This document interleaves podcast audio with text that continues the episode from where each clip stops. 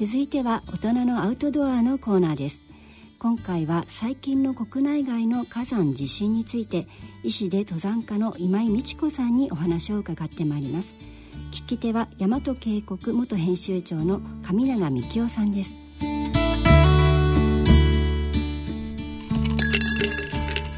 えこんにちは。皆さんご機嫌いかがですか？大和渓谷編集長元編集長の上永幹夫です。よろしくお願いします。ご機嫌いかがですか今井美智子です。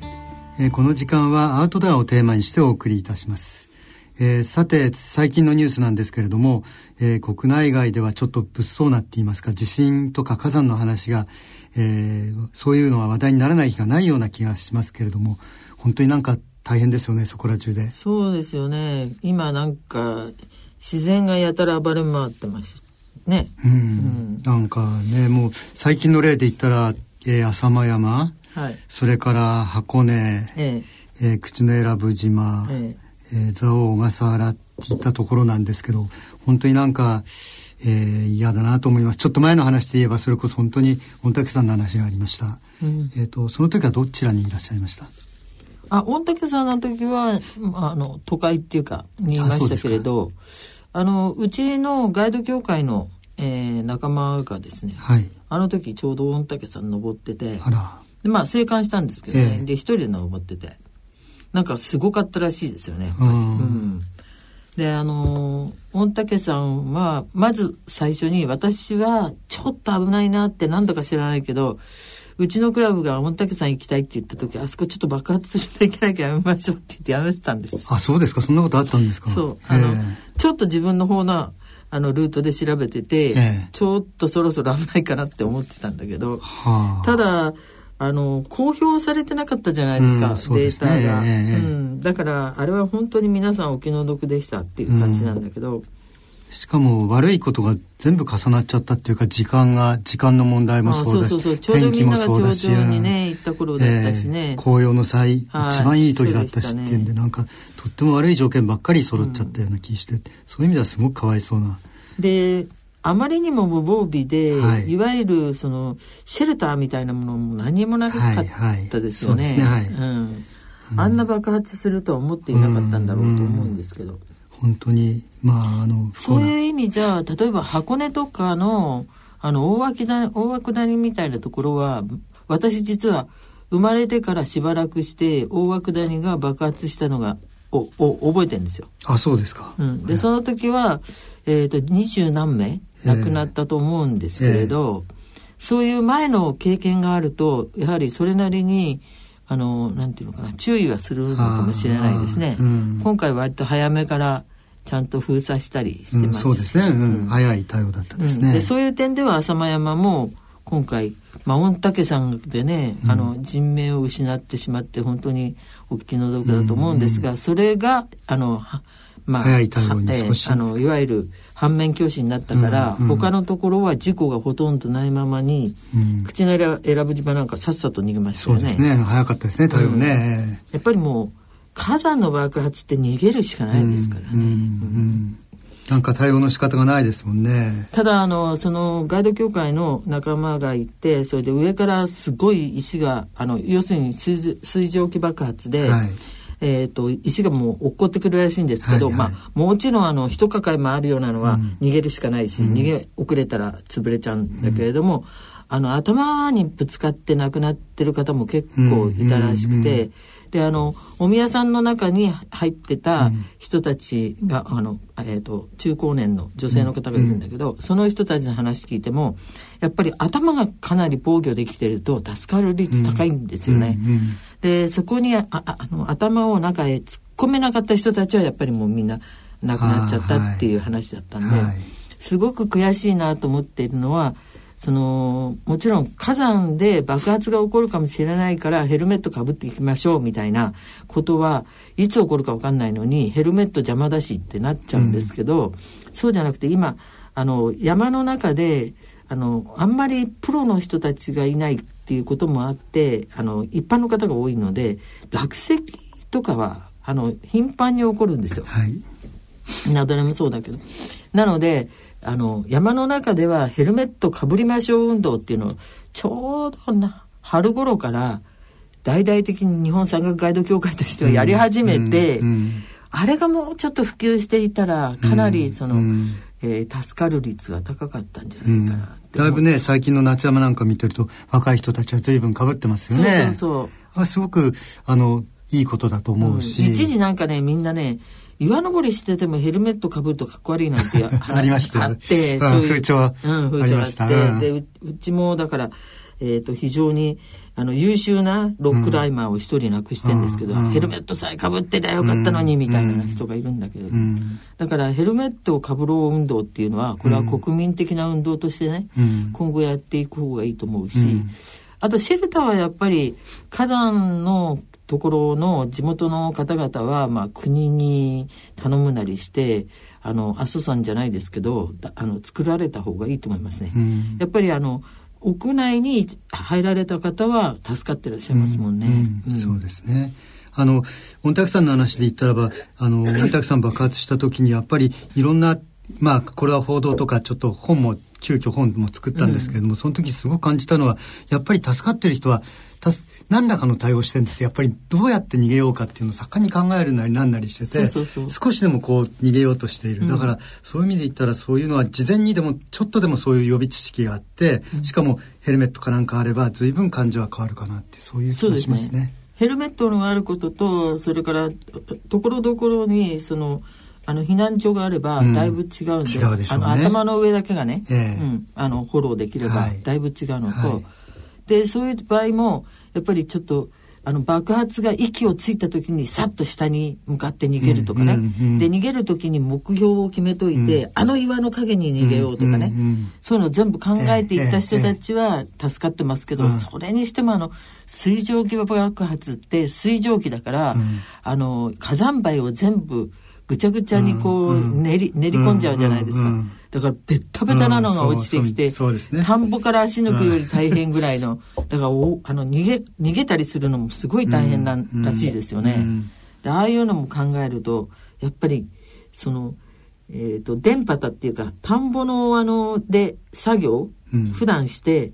あの足腰。足腰の足の裏の筋肉を鍛えておくとかね、うん、そういうのも必要なんじゃないかなと思ったりしましたね。うん、なるほどね、はい。それとまあもう一つ重要なのは広報っていうか告知というかねもっともっとこれはそうですね、えー、告知はまあ個人でできるものじゃないんですが、えー、ちゃんと告知するそれこそもうあのネットにちゃんときっちりしたものを作って、はい。うん、各火山60いくつある火山が今どういう状況なのか日本の火山がね、うん。うん、それを全部本当は一律にどっかで出した方がいいですよね。うんうん、でそれを天気予報のように見ながら、うん、じゃあ行こうか行く前か決めたら、うんそうです、それぐらいの科学はやってもいいかなと思いますけどね。はい、はい、でえっと同じように火山と同じように今度は地震の話もあるんですけど大きな地震が2箇所で起きてしまいました。本当にネパールの地震とそれから、えーと、ボル。ネオのキナバル、そうですね。えーえーと、ネパールの時はネパールはねそれこそ今井さんはもう何度も何度も行かれてますからあの、えー、そういう意味では余計にこう思い入れっていうかそのネパールのあのあの国がまあこれから後でお話になられると思いますけれども、えーとネパールのいかに良さっていうのがいっぱいあるじゃないですかネパールはネパール、ね、そうあの私あのネパールは、えー、気象災害はものすごく荒いものが1990年代ぐらいからだからよその国、はい、いわゆる文明諸国みたいにあのいい立地条件のところに住んでない、うん、一番その温暖化にしろあの寒冷化にしろ気象の影響を受けやすいところに彼彼ら住んでるから、はいはい、気象災害だけはもう1980年90年代ぐらいから起こってきてて、うん、今みんながその、えーと、気象が、まあ、異常気象になってるなんて言うけど、うん、あのネパールあたりはもう本当にその最初の頃のサインが出たみたいな、うん、そんなじところでしたので、それであの冬に、えーとジェット気流が南下しないで、うん、あの衰えてて、はい、で南の方からインドの方からあのサイクロン。あサイクロンあ、えー、そこサイクロンだっけ、うん、サイクロンが入ってきてであの暖かい空気がダッとあのエベレストだとかね、うん、ああいう昆布地方に入っちゃって、はい、でものすごい雨と雪崩が起こって3つ ,3 つぐらい村がを失っちゃったことがあって。うん。うん。でその時は本当になんかあの温暖化を作っているのは文明諸国なのに、うん、こういうふうな目に遭うのは文明諸国じゃない人たちだってすごいショックだったことがあったんですよ。ただあのー、まあ国が小さいっていうこともあるしあの人たち結構頭いいから、うん、もう翌日の朝からヘリコプターがどんどんどんどん飛んで、ええ、で王様のヘリとかそれから営業ヘリ全部国が抑えて、うん、でちっちゃいヘリ飛ばして偵察させて、うん、あの28人乗りの大きいヘリコプター出して、あのえーと、毛布だとか食料だとかどんどんどんどん送り込んでいって、あれはあの日本の三阪神・淡路大震災の時確かあの、えー、ロシアかなんかに日本にはヘリがないのかって言われたぐらいあの対応が遅れたから、それからしてみればあの人たちもねあのかなり素早いなっていう、あのまあ災害をよく知っているだけに素早いなと思ったんですが、うん。うん、ただネパールに地震があるって知らなかったですよ。うん。うん、あのレンガ建ての家じゃないですか？で、ね。うん、地震じゃ耐えられないなって一発ですもん。ね、うん、だけどレンガ建ての家でそれから土株の家で平気で住んでいるわけだから、うん。うんそれ考えると木か竹かなんかでやっといた方がよかったかなっていう話、うん、考え方をすると、うん、そんな地震ってなかった国なのかなと思ったんですけど、うん、ただそれでも1930年代には、えーと、この間の地震より大きい8.1かの地震が1回来てんですね。まあ、いずれにしてもレンガがもう全部崩れちゃったカトマンドゥの写真なんか見たら、まあ、特にあのいわゆる歴史的建造物はみんなやられちゃってたんですけど。私たちはあのちょうどエベレストも含めヒマラヤの登山時期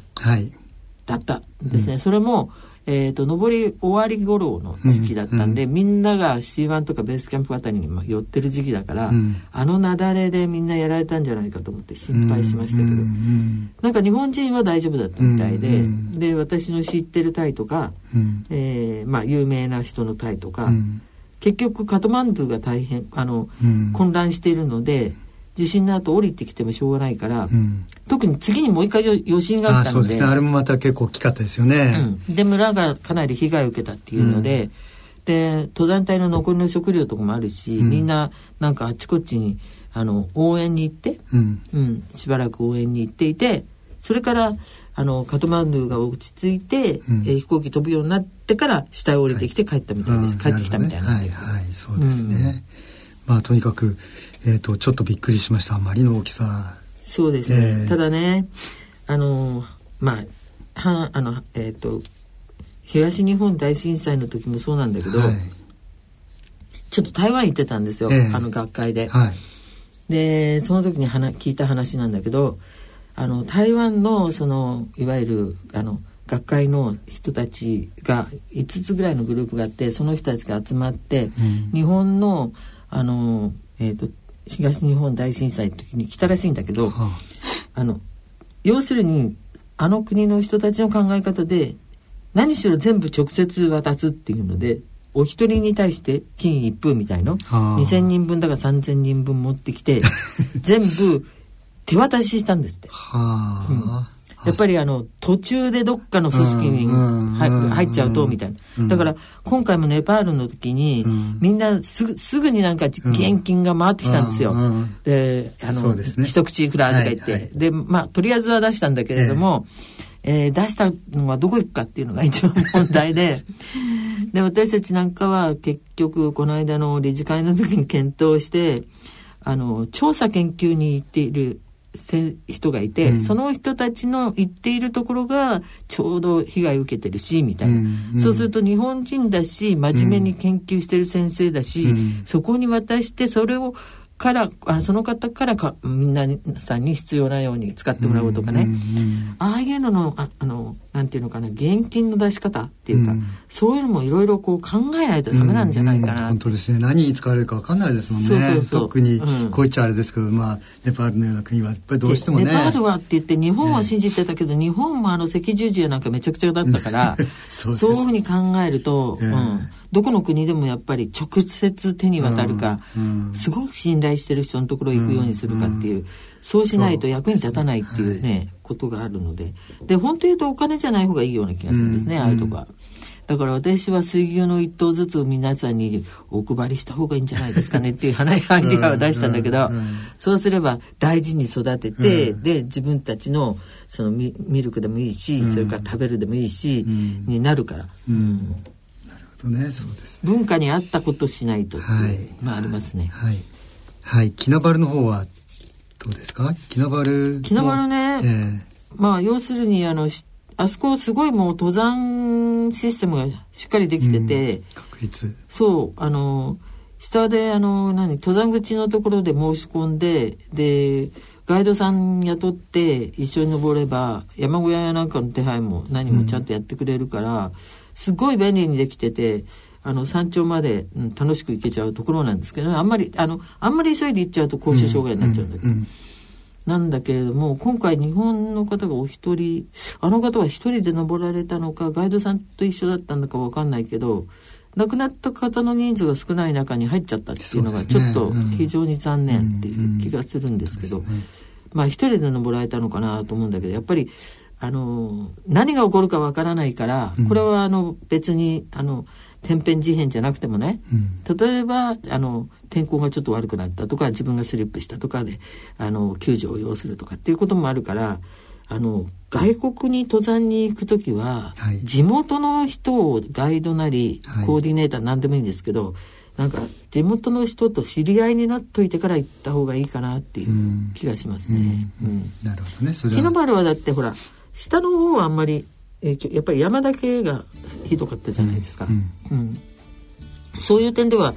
小笠原が全然ラッキーでしたよね。うん、あんだけ大きな8.4って、はい、最初発表されてマグニチュード8.1だったのかな、うん、後で訂正があったけど。やっぱり深いとこだったからあんまり、うん、あの小笠原に行ったあの去年行ったりしてたんで、はいはい、連絡取ったりしたけど。皆さんなんか「おお揺れた揺れた」とは言われるんですけど「物起こった」とかって、でも怪我はなさって実害はね少なかったですね。えー。はい。じゃあいずれにしてもなんか天変地変がどこでも起こるっていう事態になっちゃった。っていうか、ねうん、日本だけじゃなくて、うん、あっちこっちでも、うん、っていうところだからやはりあの自然は美しいわとかって言ってえー、ふらふらっと行けるような場所じゃなくなりましたね、うんうん、どっかでやっぱり気持ちの上でもどっかで対処できるぐらいの心構えがないとという感じになってるかもしれないですね。